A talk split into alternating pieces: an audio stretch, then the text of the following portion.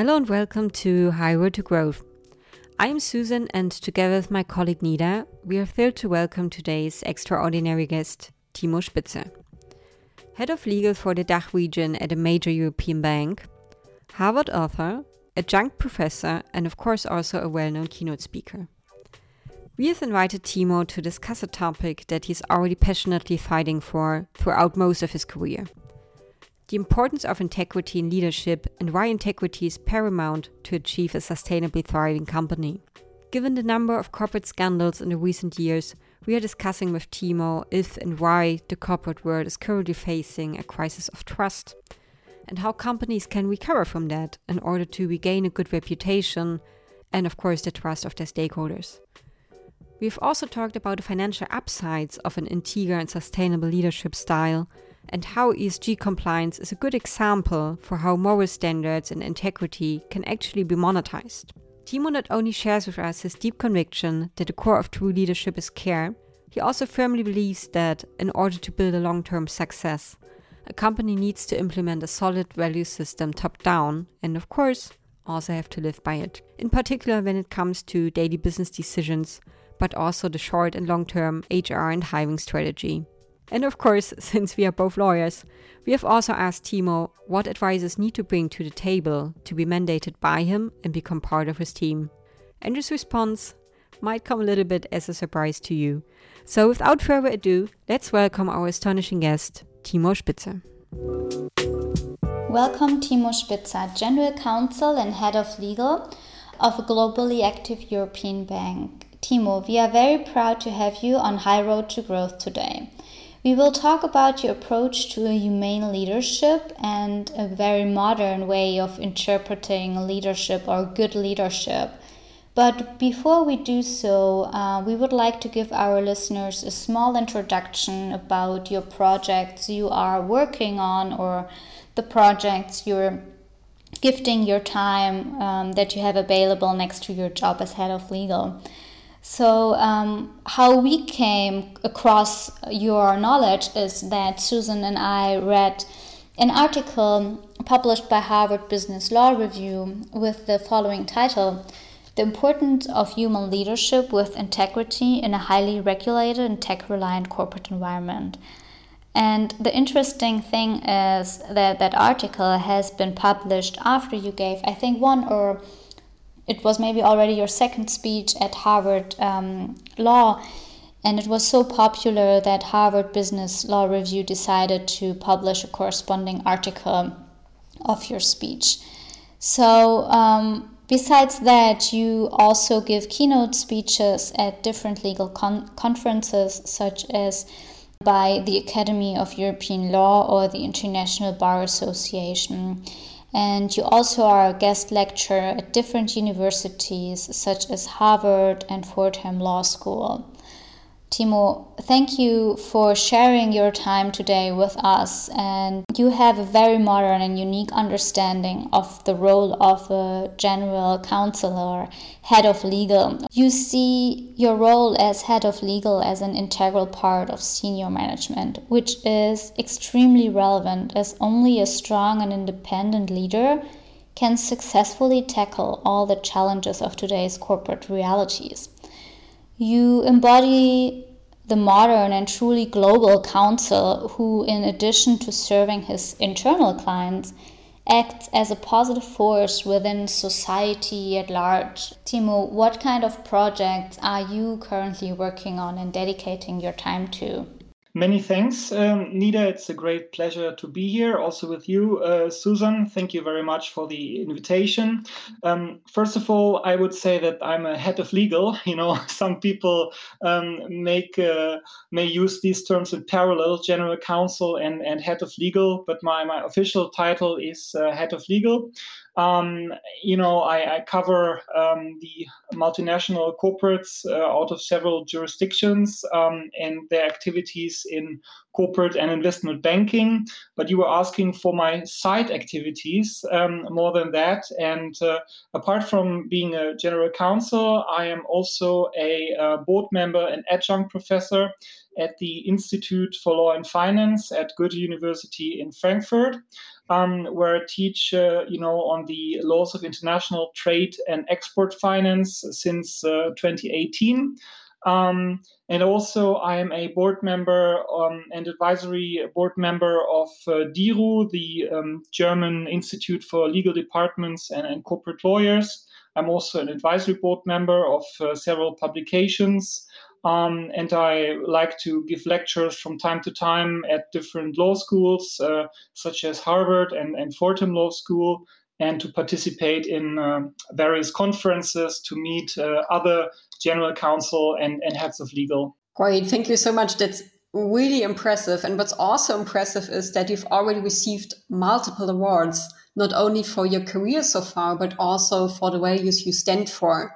And do you think that's a sign that um, soft skills in a modern economy became more important recently? Or could it be a sign that the world is finally ready to shift its focus from a return driven uh, perspective to more sustainability and to a more value driven world? Do you think that's that might be the case? Thank you, Susan. I, I sincerely hope so. Um, you know, I think that at the bottom of any sustainability lies integrity. And uh, integrity I see as, you know, formal rules, uh, legal or commercial, but also um, ethics. That means uh, voluntary standards, ideally uh, on a globally uniform on a global uniform basis, um, but also employee values such as honesty, fairness, trustworthiness, commitment to inclusion and candor, and also reliability. So the combination of all of these things. Um, constitutes integrity. And I think that integrity is uh, paramount to create trust which is the basis of any meaningful relationship. And therefore, I believe that at the bottom of true sustainability lies integrity. You know, if we act with integrity, we can win back um, some of the public trust which has been lost over the years um, by by many corporates, um, and we really need to show that um, you know we are decent business partners with integrity that you are actually inclined to do business and, and have a relationship with. So I would say that integrity is paramount in this respect. Timo, that is a really passionate statement you just made for integrity in leadership and we are also of the opinion that it is really important for a leader to have integrity and all those values you just mentioned, such as honesty, trust, and reliability. Also, for an employee to, to thrive in its own workspace and to give its best for the company.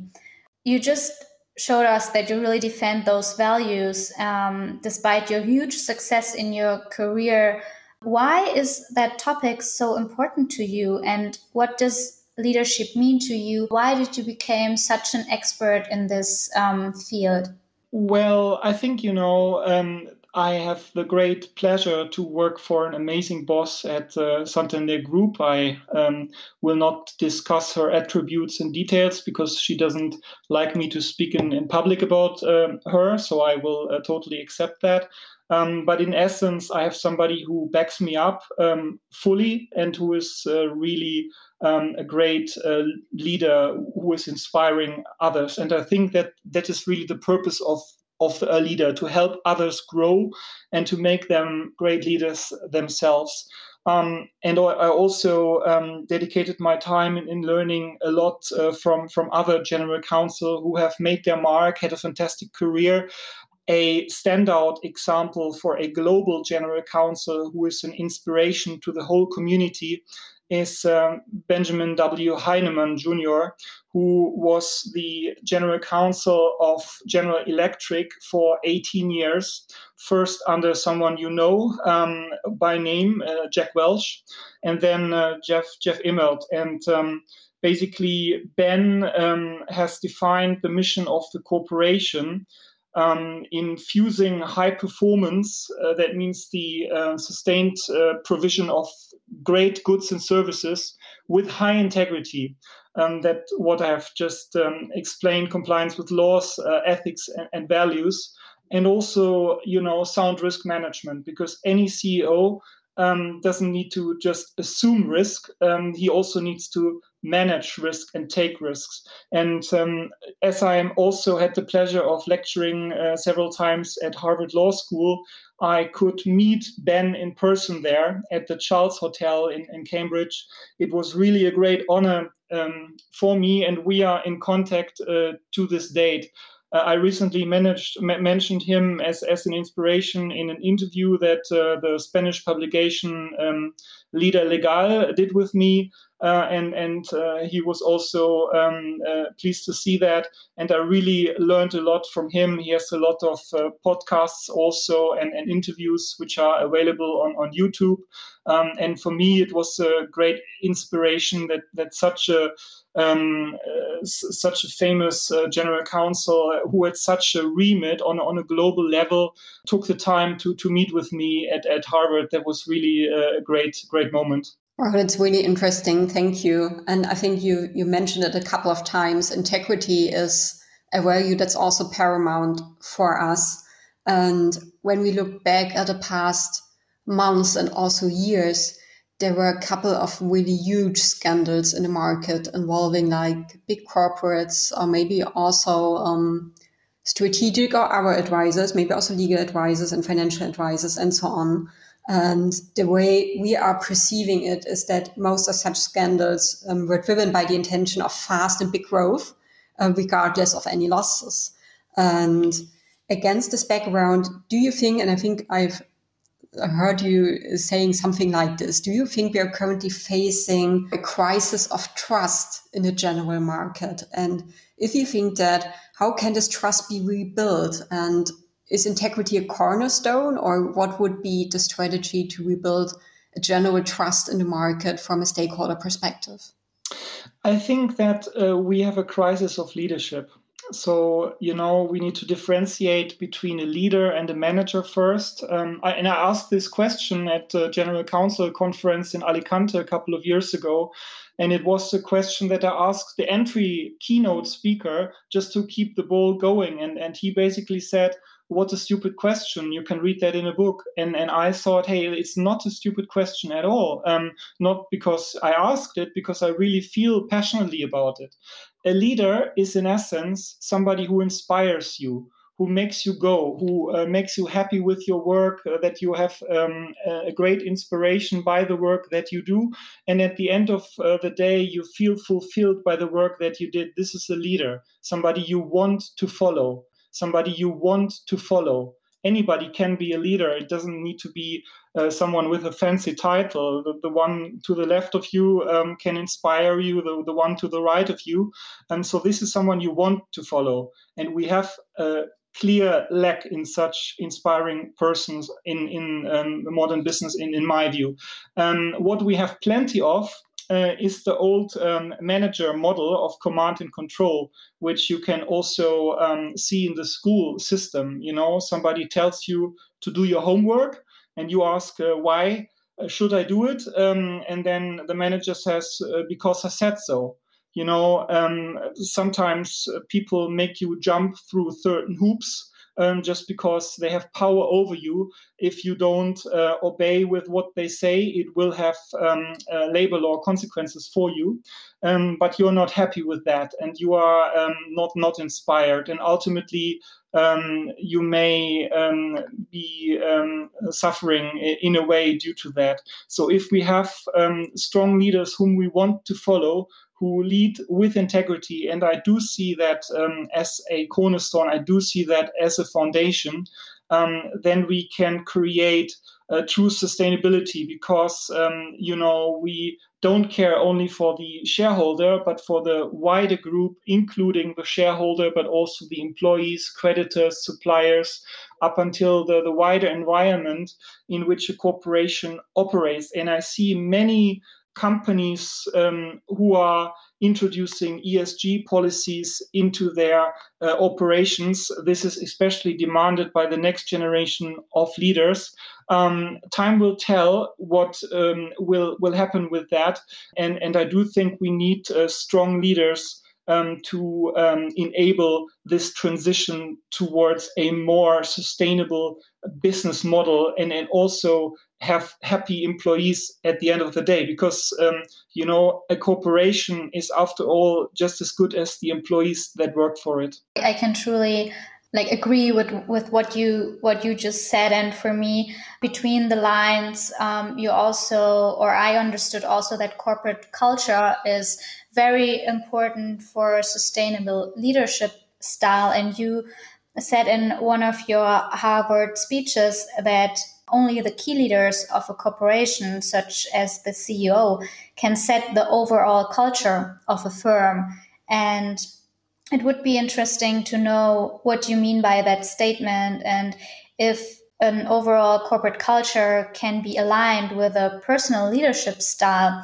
For example, do you think that a team leader can adapt his or her own leadership style, rather, for example, being rather competent oriented than hierarchical? Um, and would that be limited by, for example, reporting lines in a legal regulated world, especially in bank sector or publicly listed companies? I think that you know um, the CEO needs to be the person whom you want to follow needs to be somebody inspirational needs to be somebody who in the boardroom can make the elephant dance um, if he is not that charismatic figure um, and he if he acts not with corporate integrity, but for instance with corporate hypocrisy, um, uh, you know, holding a big meeting about ESG and other issues, and, and then making jokes about compliance and other uh, stuff. And if you have such a CEO, that that message would travel around the organization just as fast, uh, probably uh, faster than um, you know if if you have somebody who is leading with authenticity. And um, I don't think that uh, hierarchy is the solution to all answers. You know, I believe in the model of a servant leader who is basically providing the employees with everything they need to do to do the job done to get the job done. Um, somebody who was very inspiring in that sense, um, you know, was was Pep Guardiola when he was from um, still with uh, FC Barcelona football club, because you know um, he won almost all the competitions that he entered, not not the games, but but the competitions. And um, as uh, if you look at his team, um, the the leader of the team was not Messi, who was probably the best player. It was Carles Puyol that was somebody who has these leadership attributes, who could hold the team together, who could inspire the team. And and Guardiola uh, in this time. Um, he basically told the team, I don't expect you to win titles um, or trophies. The only thing that I want you to do is to give it all that you've got. And if you have given it all you got and we lose, then I will defend you. And, and what better can you say to a human organization or to, to employees who are who human after all that they need to do their personal best and, and not um, demand something which is um, you know above and beyond uh, their their capabilities um, if there is this feeling of trust uh, be, between the, the, the team leader uh, and his team, um, especially in a, in a time of you know um, mobile working when you you can't uh, see the people in person again, um, th- then it really is is shown the quality of, of, of a team. So I think in an organization, um, the CEO would be the key person to to drive these values uh, down in the organization, and he must make very clear to the team leaders that they can miss on the numbers and survive, but they can never miss on integrity. And that also includes an omission. So not, not just a commission to do something wrong, but also an omission uh, to, to fail to create a culture of compliance you know, I think you need a CEO who is acting in a way as a chief compliance officer. That means uh, he or she influences how people think, feel, and behave on a daily basis and drives uh, integrity deep down in the organization. The CEO must re emphasize the mission of the corporation that is the fusion of high performance with high integrity and sound risk management. And he must not um, follow the path of corporate hypocrisy. That means he must act with authenticity at all times, treat every meeting as if it would be a public meeting, and make it very clear that you know you can even miss performance goals if they are associated to numbers reaching the numbers uh, and you can still maintain your position within the corporation but what you must not do is miss on integrity um, that means break integrity. And um, if you do so, that must have severe consequences um, for those who did it, who committed uh, an act, a commission, but also who knew it and had done nothing about it. Uh, that's an omission. So both an commission and an omission for a breach of integrity must not be tolerated. And if the public knows that you are a company acting with integrity, then you will um, be a desirable business partner for them. Uh, they will trust you and they will um, buy your products and um, request your services. That's what I mean with fusing high performance, that is the provision of excellent services and the creation of excellent goods, uh, with high integrity, the compliance with laws, ethics, and values and all that also uh, needs to be underlined with a sound uh, risk management. That means the CEO must not only take risk, but he must manage it, balance it. And um, this is a, a, a, huge task for the CEO, and this makes it um, very complicated to find the right person for the CEO. But, but in my view, if the CEO accepts the general counsel or the head of legal as a partner, um, but also as a guardian um, to protect the corporation, um, the head of legal or the general counsel can support the CEO in that role of fusing high performance with high integrity and sound risk management. There are a couple of really, really important points here. Um, first, that you, as a CEO or the leader of a company, you need to live the values that will be crucial and paramount for the company. And you have to expect it from your uh, from your colleagues as well and also you shouldn't you shouldn't don't know live any to- tolerance um, with respect to any misbehavior or I don't want to say illegal behavior, but also um, unethical behavior as well, right? And I think that often gets tolerated by the management or by the leadership um, level, which I think is not not acceptable at all. And I don't know if you were, let's say, if you were to join a company as a leader or a CEO after they were facing a public crisis um, in trust and integrity, how were you to introduce a new set of values and to create a new sort of, um, yeah, a new corporate culture and to establish that? Because when when I always think about it, I would, or the way I would do it is to don't know, define the values of the company and then manifest them in some sort of ethical codex. You know what I mean? Um, for example, with um, a couple of colleagues from from other firms, like an insolvency administrator, and great colleagues also from um, certain strategic advisors who are very well known. We were establishing um, sort of a working group. We are meeting a couple of times a year and discussing uh, certain cases, but also um, general values that we are facing, maybe also missing in our companies. And what we were saying when we founded this group was that we want to have some sort of code of conduct, um, how we behave towards people and our colleagues, and also, of course, our clients, and how we manage and also respect the health of ourselves and also the health of ours when it comes to working hours, for example.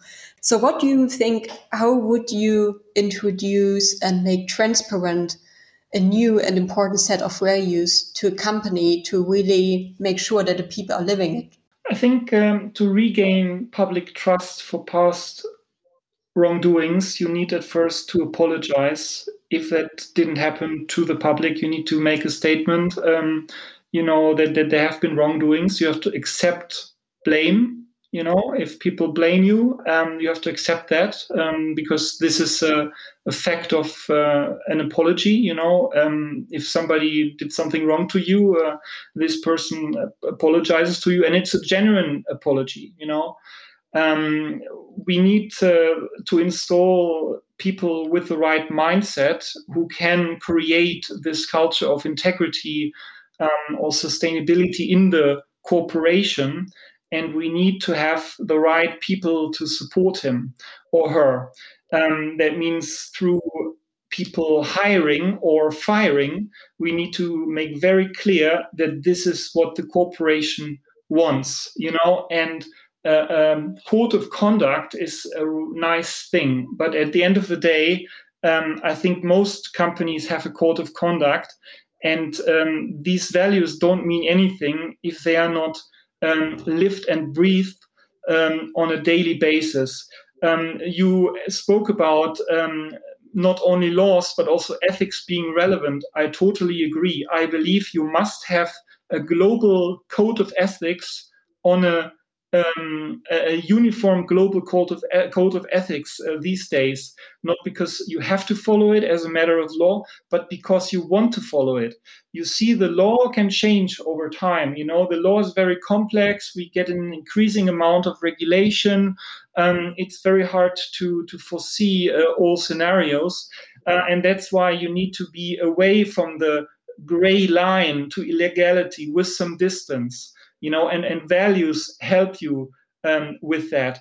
In the end, if you would treat others like you wish to be treated, that would already be a start. And if something sounds um, sounds sounds bad for, for others, then it's probably something that that you shouldn't do. So you really need to lose these profit focused thinking, profit oriented uh, thinking is great, is important, but profits can only be derivative. You know, the financial compensation can be derivative only for great performance. Uh, I was recently asked, um, since you mentioned it uh, in relation to the awards, um, how do you get awards? Or and, and I would essentially say, you know, um, if you uh, do something that somebody thinks is award worthy, you, you will get an award. But if you're just out there and, and, and screaming, I want an award, uh, people will not take notice uh, of, of that, in my view. The same view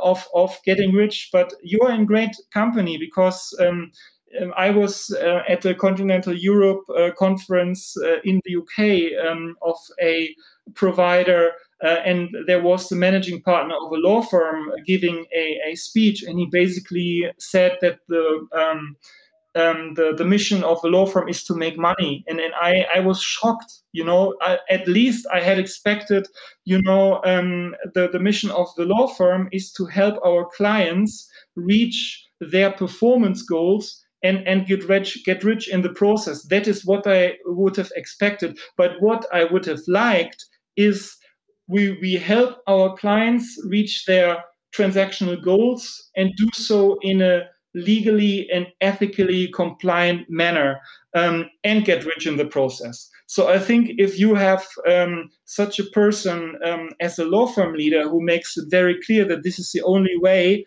um, the the culture of a law firm is um, going forward, then I think that um, this may have positive impacts on, on the day to day of of everyone uh, in the law firm and, and also in corporations. You, you need to make it very clear that this is what the leaders want, that they want everyone to, to act in line with laws, ethics, and values at all times, and that there can be no exceptions because um, otherwise you have a Swiss cheese model and you will lose credibility, is especially in a global environment. You know, if you do something in, in that country and if you do other things in, in another country, uh, it may hurt your credibility because the people see you as one brand and they don't differentiate between countries. So you need to have, in my view, um, a global code of ethics um, and, and adhere to that in, in your daily decisions. You said um, some very important points here, many important points, and uh, one that struck me was that you said a company and the CEO should apologize for unethical behavior or mistakes that might have happened to regain the trust in the public eye, but also within the firm itself towards uh, other stakeholders like employees or clients and customers. And recently, Angela Merkel, um, she she did that. She apologized in public for her um, COVID politics, and that was really brave. That was brave because, because nobody before her did that in politics, and it is a really rare thing to be that open and vulnerable to admit in the public that you made a mistake of being a sustainable leader absolutely. Um, i think that you know capitalism is the, the best economic system there is but at the core of capitalism capitalism there lie these pressures um, for corruption you know making the numbers um, um, and, and this is getting increasingly complex, you know, to, to reach the numbers because of uh, global competition. The markets are volatile. Um, things happen, crises happen. Now we have the COVID crisis. So um, people may be inclined, if they are only measured by performance goals and reaching performance goals um, in terms of reaching numbers, to to cheat you know and and uh, you must make it very clear that, that this is a behavior that will not be tolerated. So i would have thought that this leadership style where you assume responsibility uh, e- either for your own responsibility you know if, if you yourself did something wrong but also for the responsibility of, of other people. You know if uh, a ceo um, has left the company because of a scandal or a managing partner had to step down from a law firm and somebody new needs to step in he needs to apology, apologize as well to to to the people who have uh, suffered suffered the consequences of this scandal um, because you know um, people perceive uh, the the corporation and um, the, the, the law firm as one. So at the end of the day, I think it's very important that you apologize. And, and I'm actually quite concerned that this is seen as such a novelty. You know, if you're a little kid and you broke something, and then if you apologize then to your parents, then probably the, the, the punishment will be, will be less severe, or they, they may even hug you and explain to you why you shouldn't do that. But uh, company leaders are not uh, little children, you know. Um, so, so in that respect, uh, of course, they need to assume uh, responsibility in, in that sense, and and also show um, that there is a change going forward to make it very clear that they want to act the entire corporation in line with integrity and care not only for the shareholders, but for all stakeholders that are affected by the dealings of the corporation. That's very important. And trust, once it's lost, is very hard to rebuild. You know, it is uh, better not to lose trust at all. You know, being being by being open and transparent with each other, telling um, um, the truth, and and basically talking more to each other than talking about each other. Because um, sometimes it's not the, the problem which is the issue, but what uh, people make of the problem. And that then turns into a snowball effect um, and makes the, the repercussions even uh, even larger. So, so yes, we need um, leaders who can apologize for mistakes, whether these are their mistakes or mistakes uh, of, of other people, and um, try to rebuild trust by showing that it is different, not only on paper by having a, a code of conduct or uh, something like that, but by living and breathing it on a daily basis into everything that they do and that the entire corporation does. Only then trust can be rebuilt. And it's a long process, it takes time. Um, but people need to see that, that key leaders uh, really make an effort in the restoration of trust.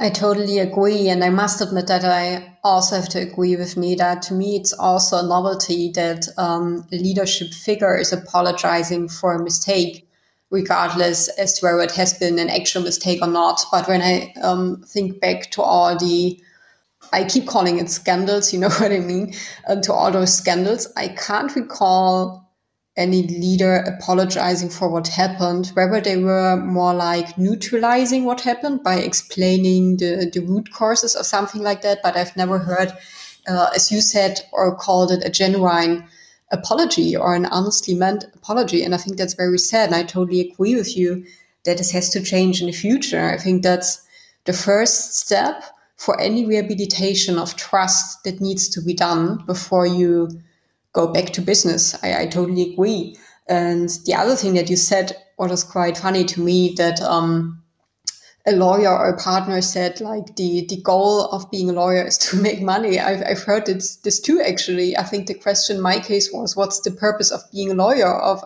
of your law firm and the yeah the the answer was as well um, of course making money and that's just the output as you said it like the the side effect but it never can be the actual purpose and I think that all comes down to to the one root cause that people are only following um, fast growth perspective, right? They they just want to yeah to have proceeds and money uh, very soon without thinking about the sustainability. And I think you touched base on that in your international in-house counsel journal article a couple of times how important sustainability is for a good corporate culture um, and I am wondering, you need to, to shift your mindset to a long term strategy. That's um, what I consider paramount. But I wonder why it is so hard for companies to pursue, pursue this strategy. Is it like some sort of commercial peer pressure, or what do you think? I think um, it is the well established model of um, shareholder primacy and also the old leadership or management, better said, um, schooling of, of command and control, which is still in the minds of, of many people. You see, many people were promoted to a management level um, because they were technically good at the job.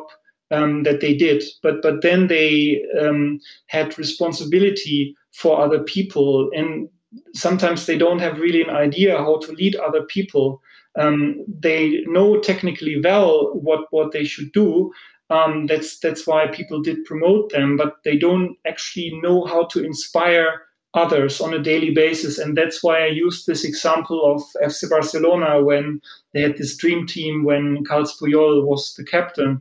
He wasn't the best player but he was the best leader and he could keep the team together. And uh, it had a very uh, great success in, in almost all of the competition um, that that this play um, team team um, entered.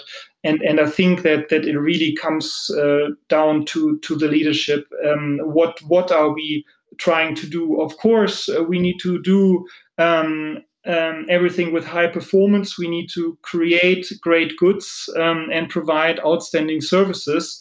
But this is only one thing of the equation because we also must do it in line with uh, high integrity and then uh, backed with uh, sound risk management. Um, so if you do everything in line with three these elements, you can create a true corporate uh, culture of sustainable success also, I think that short term profit maximization um, cannot be um, the only goal because if you um, basically do something very drastically, it, it won't last. It may um, make you rich, but it may um, have other people suffer in, in the process, and and therefore um, you can't uh, do go about your business by um, having a, a, crash and burn mentality.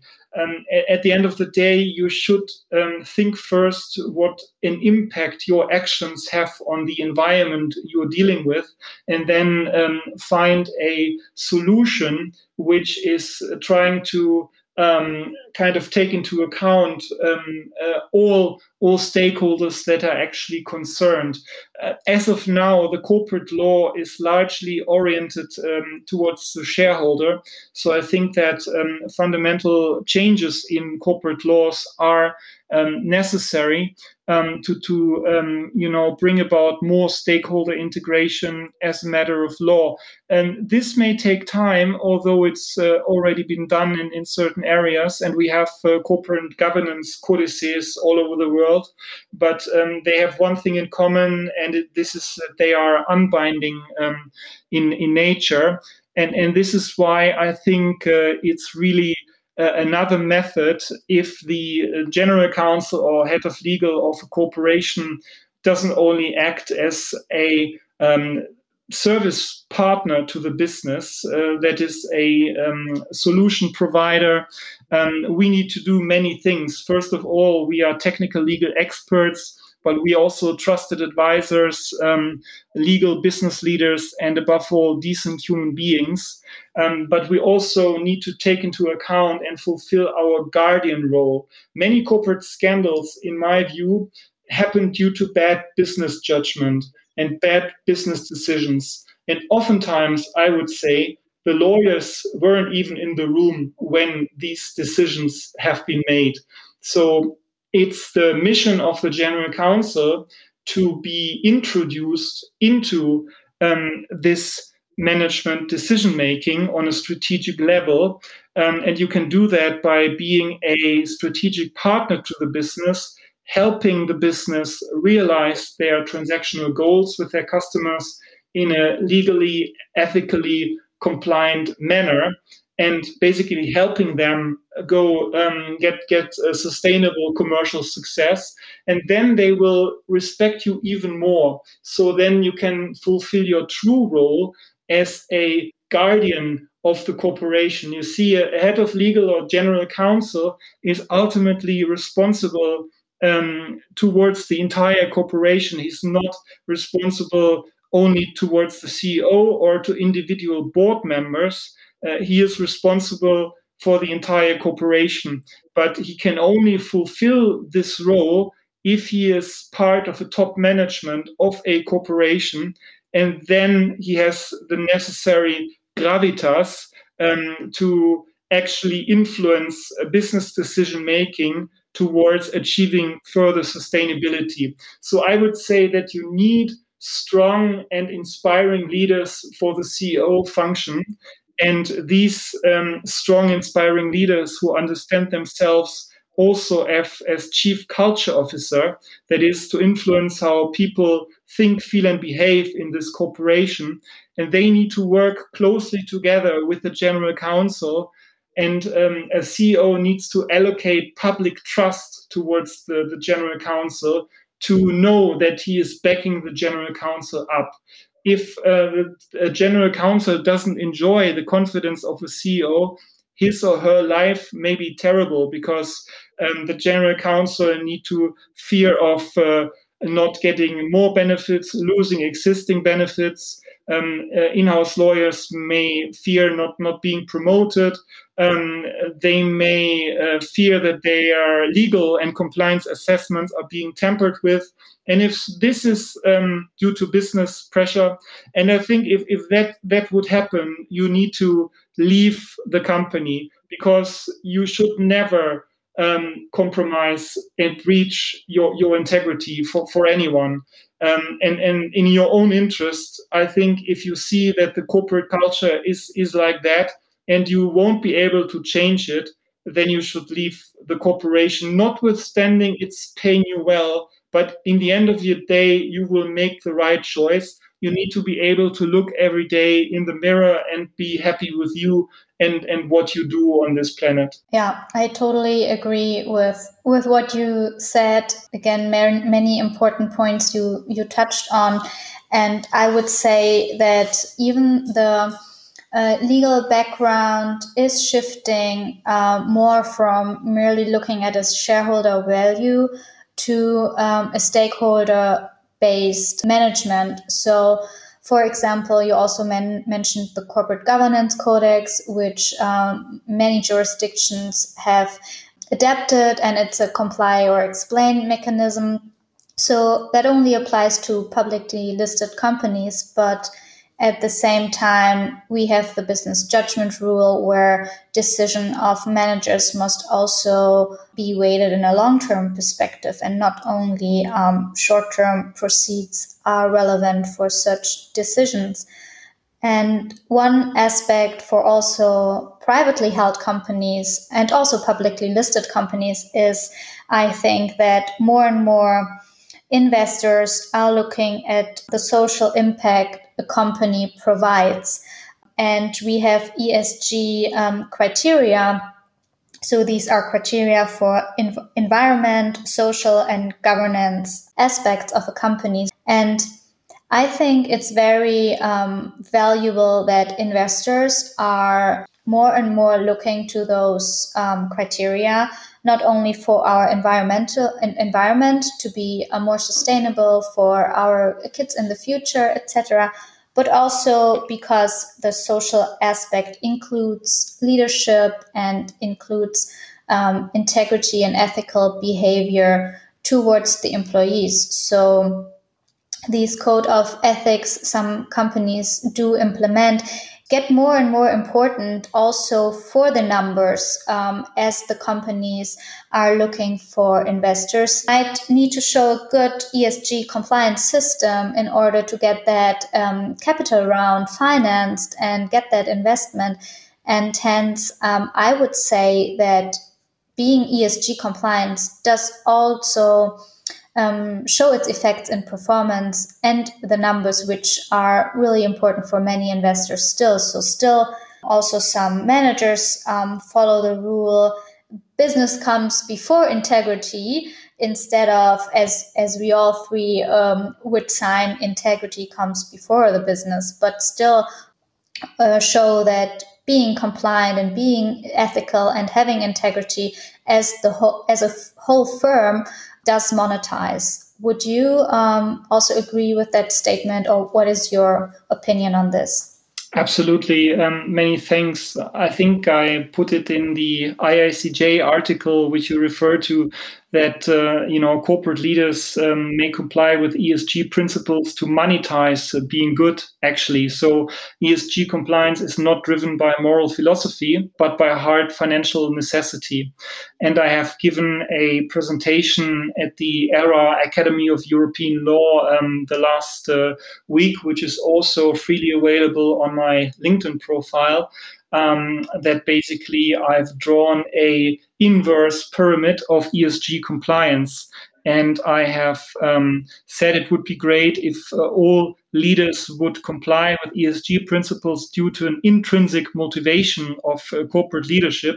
That means they are true believers in the value of ESG, but also um, um, leaders may comply with it of because of direct benefits that ESG brings about, you know, such as a boost in employee motivation, attracting better talent, an enhanced return on investment, cost reduction, or uh, if even if it's to acquire more government and community funding.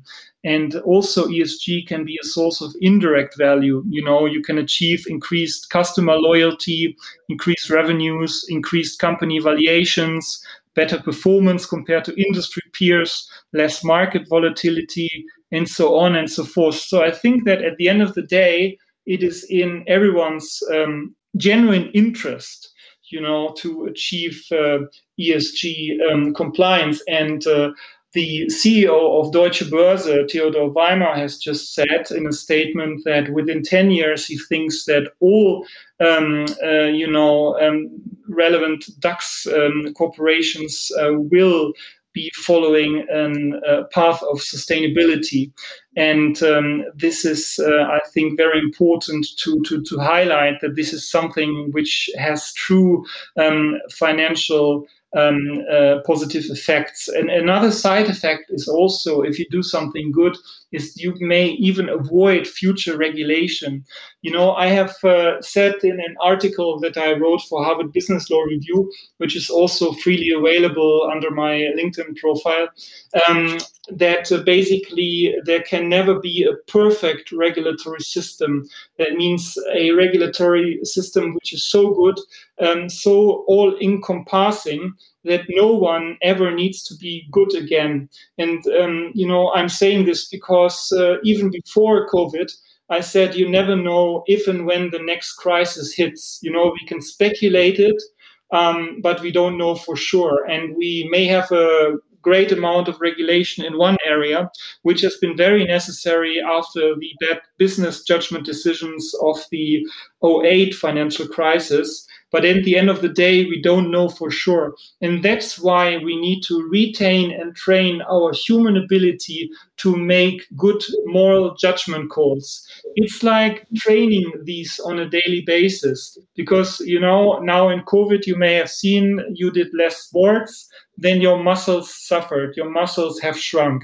Um, the same thing I would argue happens with um, sound uh, decision making. If you don't make good and valued and, and um, you know balanced decisions, sustainable decisions uh, on a, on a regular basis, you will lose this ability.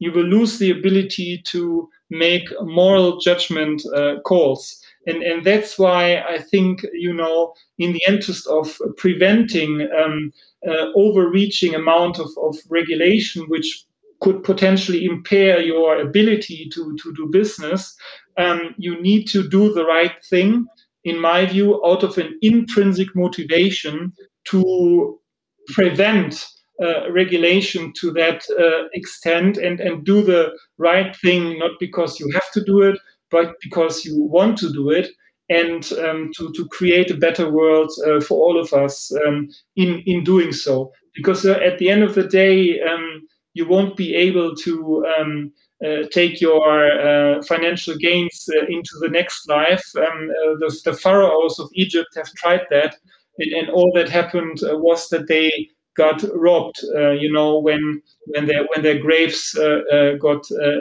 exploded. So you really need to think about um, uh, the consequences of your actions first before taking them. I love your approach that you're saying you have to train it. Um, it sounds maybe a bit odd at first glance, but I think you're totally right. You need to train it because obviously, um, yeah, the, the corporate world lost its perspective and its sense of, of goodness when it comes to this decision making process, um, as it's my impression of what's going on, I think.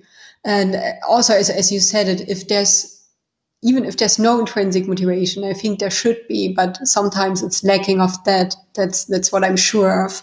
Um, at least you, as as Nida said, would have to see that there are other perks to acting ethical and to have a sound and good ESG system, which is the monetarization of your values. And I think even that's often overlooked. And it's so strange because if, if we're talking about ethical behavior, people often look at us like we are talking about witchcraft. And obviously that's not the case. And also, I mean, sure, if you say, if you tell someone you need to behave ethically, correct, then they're saying, yeah, yeah, of course we do. But also, as you mentioned earlier in our interview, um, it's often just put in the paper, but no one's acting on it. So I think that's that's a very important point. And also, in my view, that's really important when it comes to your HR strategy, right? Because, for example, um, recent studies showed that over 50% of um, Gen Z workers said that they would not work for a company whose values they are not sharing. And I think that's a really important factor to take into consideration for your future strategy because obviously you can can only attract talent, in particular young talent, if you can offer them something. As you said, it's not the salary anymore that's the key factor for people to um, to try to work with you, but also your values and what you're projecting into the external world. And I also think, and that's something I'm sometimes missing in the legal world, this should be more taken to consideration when it comes to promoting people because it's not only hard KPIs like um, the revenues they are bringing or the utilization, but also soft factors that should be equally relevant in my view. I, I would be very curious and I'm wondering what's your perspective on this? How can you implement and introduce soft skill factors into the hiring and promoting process? Thank you, Susan. It's a great question, and I absolutely do agree. You know, um, if you want to find out um, whether a company truly believes in integrity and sustainability uh, and the long term, and that ethical behavior is important, just look at the people that are promoted within the corporation.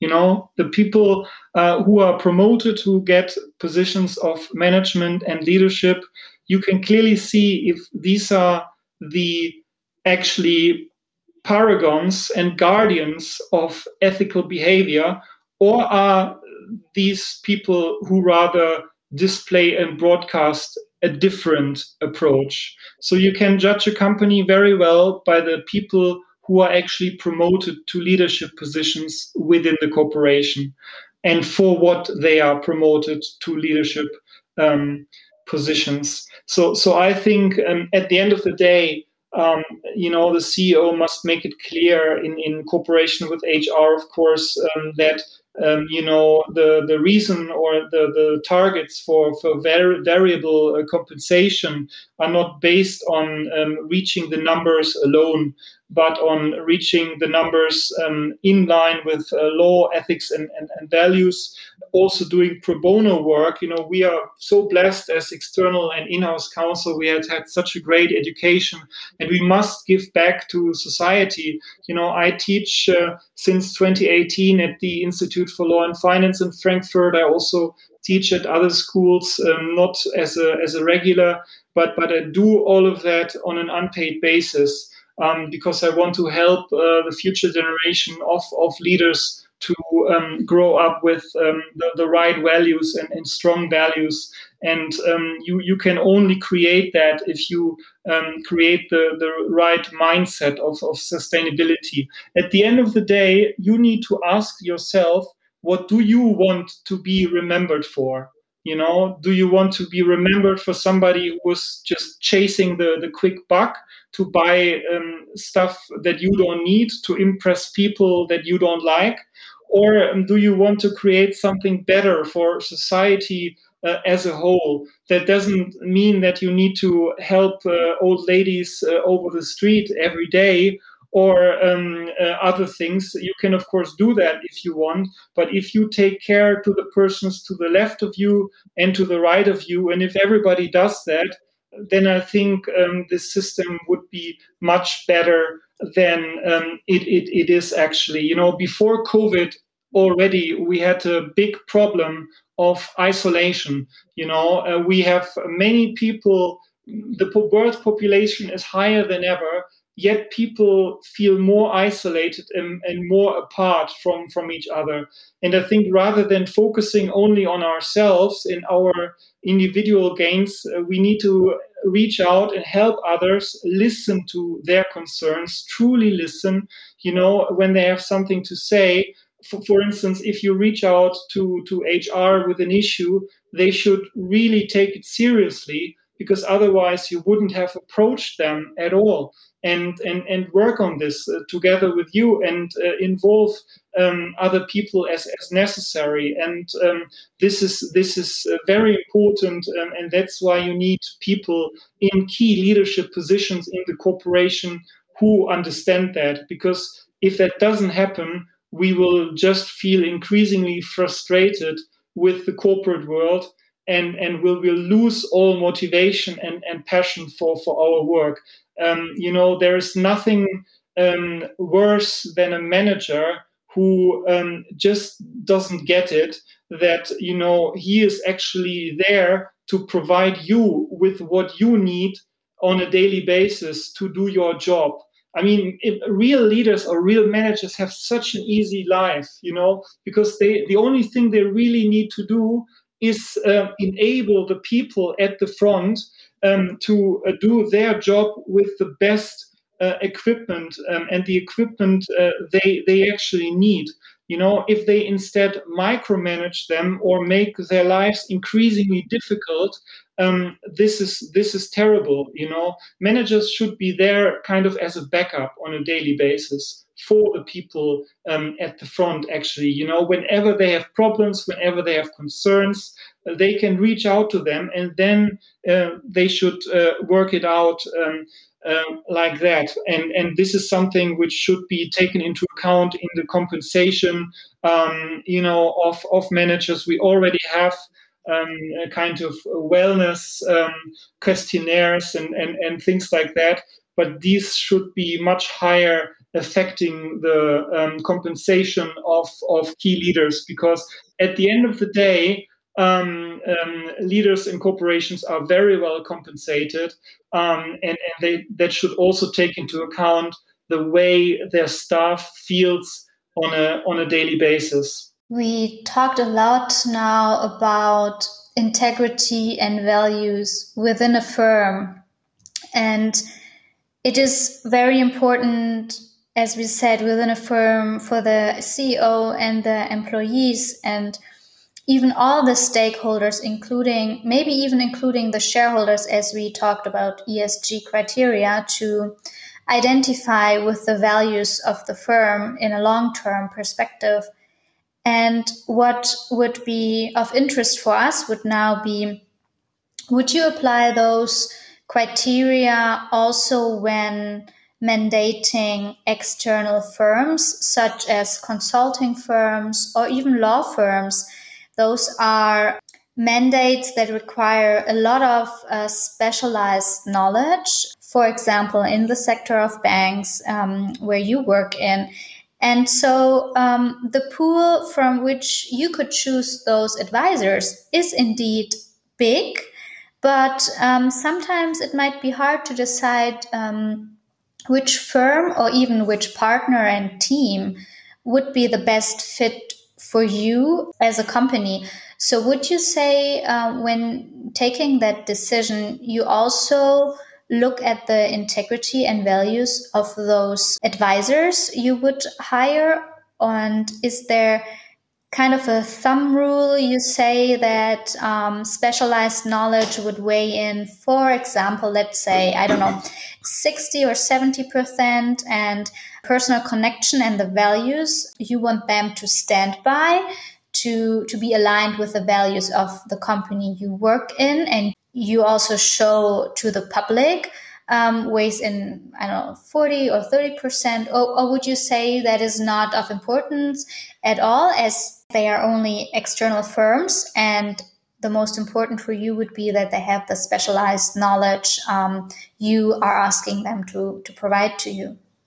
Thank you, Nida. That's a very important question, and, and I know exactly where you're coming from. Um, I personally um, have uh, the ability to, to work with whoever I want um, as long as they um, for instance, are not totally out of line with their um, fee caps or um, kind of uh, um, billing in engagement. So, so you can't send me an invoice uh, one million uh, with with a one line uh, statement for services rendered. Um, but uh, I need to be able um, to think that I can trust the persons I work with. I need to be able to think that the person I'm working with uh, a um, in parenthesis good human being. So I would never mandate somebody who is um, publicly involved in in any kind of uh, scandals. I would never um, um, uh, mandate anyone who is behaving negatively vis-a-vis the environment who is going, um, who is who is uh, badly behaving towards his uh, subordinates. Um, the, these are all criteria which are, of course, uh, important for the mandating decision.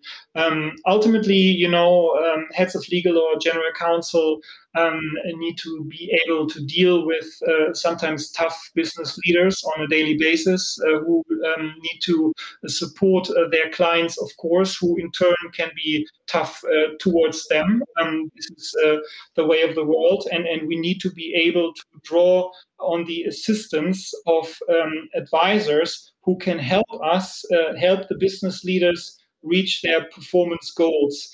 But um, you know i have worked with people who have made mistakes before and i still work with them you know i have uh, very long working relationships with with law firms um, because at the end of the day these mistakes um, didn't lead to us losing money in, in the end. And even if we lose, would have lost money, then, then this can be regained. But once you lose trust, once you lose reputation, this is extremely hard to regain. So if somebody is um, behaving badly, thinking because he has reached a certain status and certain amount of uh, wealth, and um, he can now do whatever he wants, uh, uh, this doesn't work with me because nobody is irreplaceable.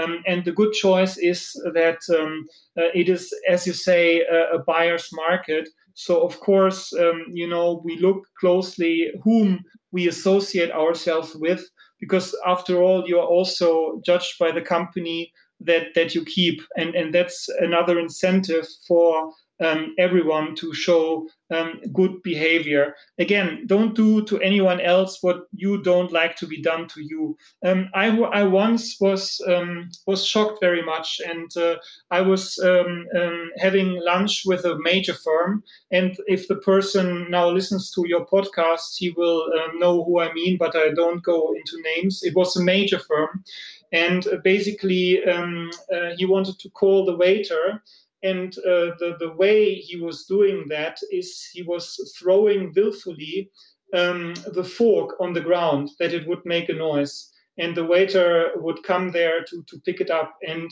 I almost would have left immediately, but there was another um, female partner sitting uh, with him who I know for a long time. So I, I met this other guy the first time, and and I didn't uh, um, I, I, didn't get up, I didn't leave, but I felt very repulsively. And of course, I did never work this with this um, uh, uh firm afterwards. Of course, you should not um, um uh, judge anyone uh, by the actions of a single partner, of course. But why um, should we take the risk on um, kind of uh, you know um, working with somebody who has already in front of uh, uh, my eyes con, con, um, con, uh, committed such, such an act? Um, who knows what happens after um, closed doors, how, how this person is treating um, uh, his associates. And, and, and at the end of the day, you need to be uh, very, very careful there.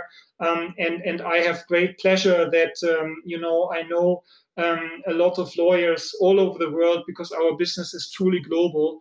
Um, and, and the ones I met in person, I, I am very sure that they are also good human beings, if you would uh, put it this way. So so so that they actually make the the right judgment call um, not because only um, otherwise they look bad in, in my eyes but because they also believe it's it's the right thing to do. So so it's not that i i set certain criteria by myself you need to x y hire x y z uh, women or something like that the the, the firms uh, need to um, do that. That they need to um, do that uh, for, for, for themselves to, to have a truly sustainable workforce. But, but what I um, can say is that if I notice somebody behaving badly towards anyone else, towards the environment, and um, being involved in, in scandals, uh, that would probably not be the first, first person that I would um, mandate for, for a matter in, in the future. Thank you, Timo. I think that's that's wonderful and really nicely put. And I think that shows um, the integrity um, with which you are doing things. I think that's that's really impressive. Thank you for this this insightful answer. Overall, it was a really, really interesting and inspiring interview. And at the end of each interview, we have only one question left, um, which we'd also love to ask you, of course. And this is what we normally ask our guests. Is there one final piece of advice that you would like to share with our listeners? Absolutely. Many thanks, Susan. Um, I hope uh, a lot of um, juniors at the start of the career are listening to that. And, and what I would say is don't try to carry the world um, on your shoulders because you know life is short but it's not that short and uh, you know everybody is an individual you know some part people in a law firm will make partner others won't um, neither uh, uh, the, the persons who are um, made partner are, are happy with, with their life and, and everything. You know, you're maybe happy on the day that you're made partner, but then you see that the um, race really really begins so so i would encourage everybody to think about what they want from life what they want to achieve and also what kind of legacy do they want to leave behind and based on that they should uh, create uh, their career um, as i said before it's it's not the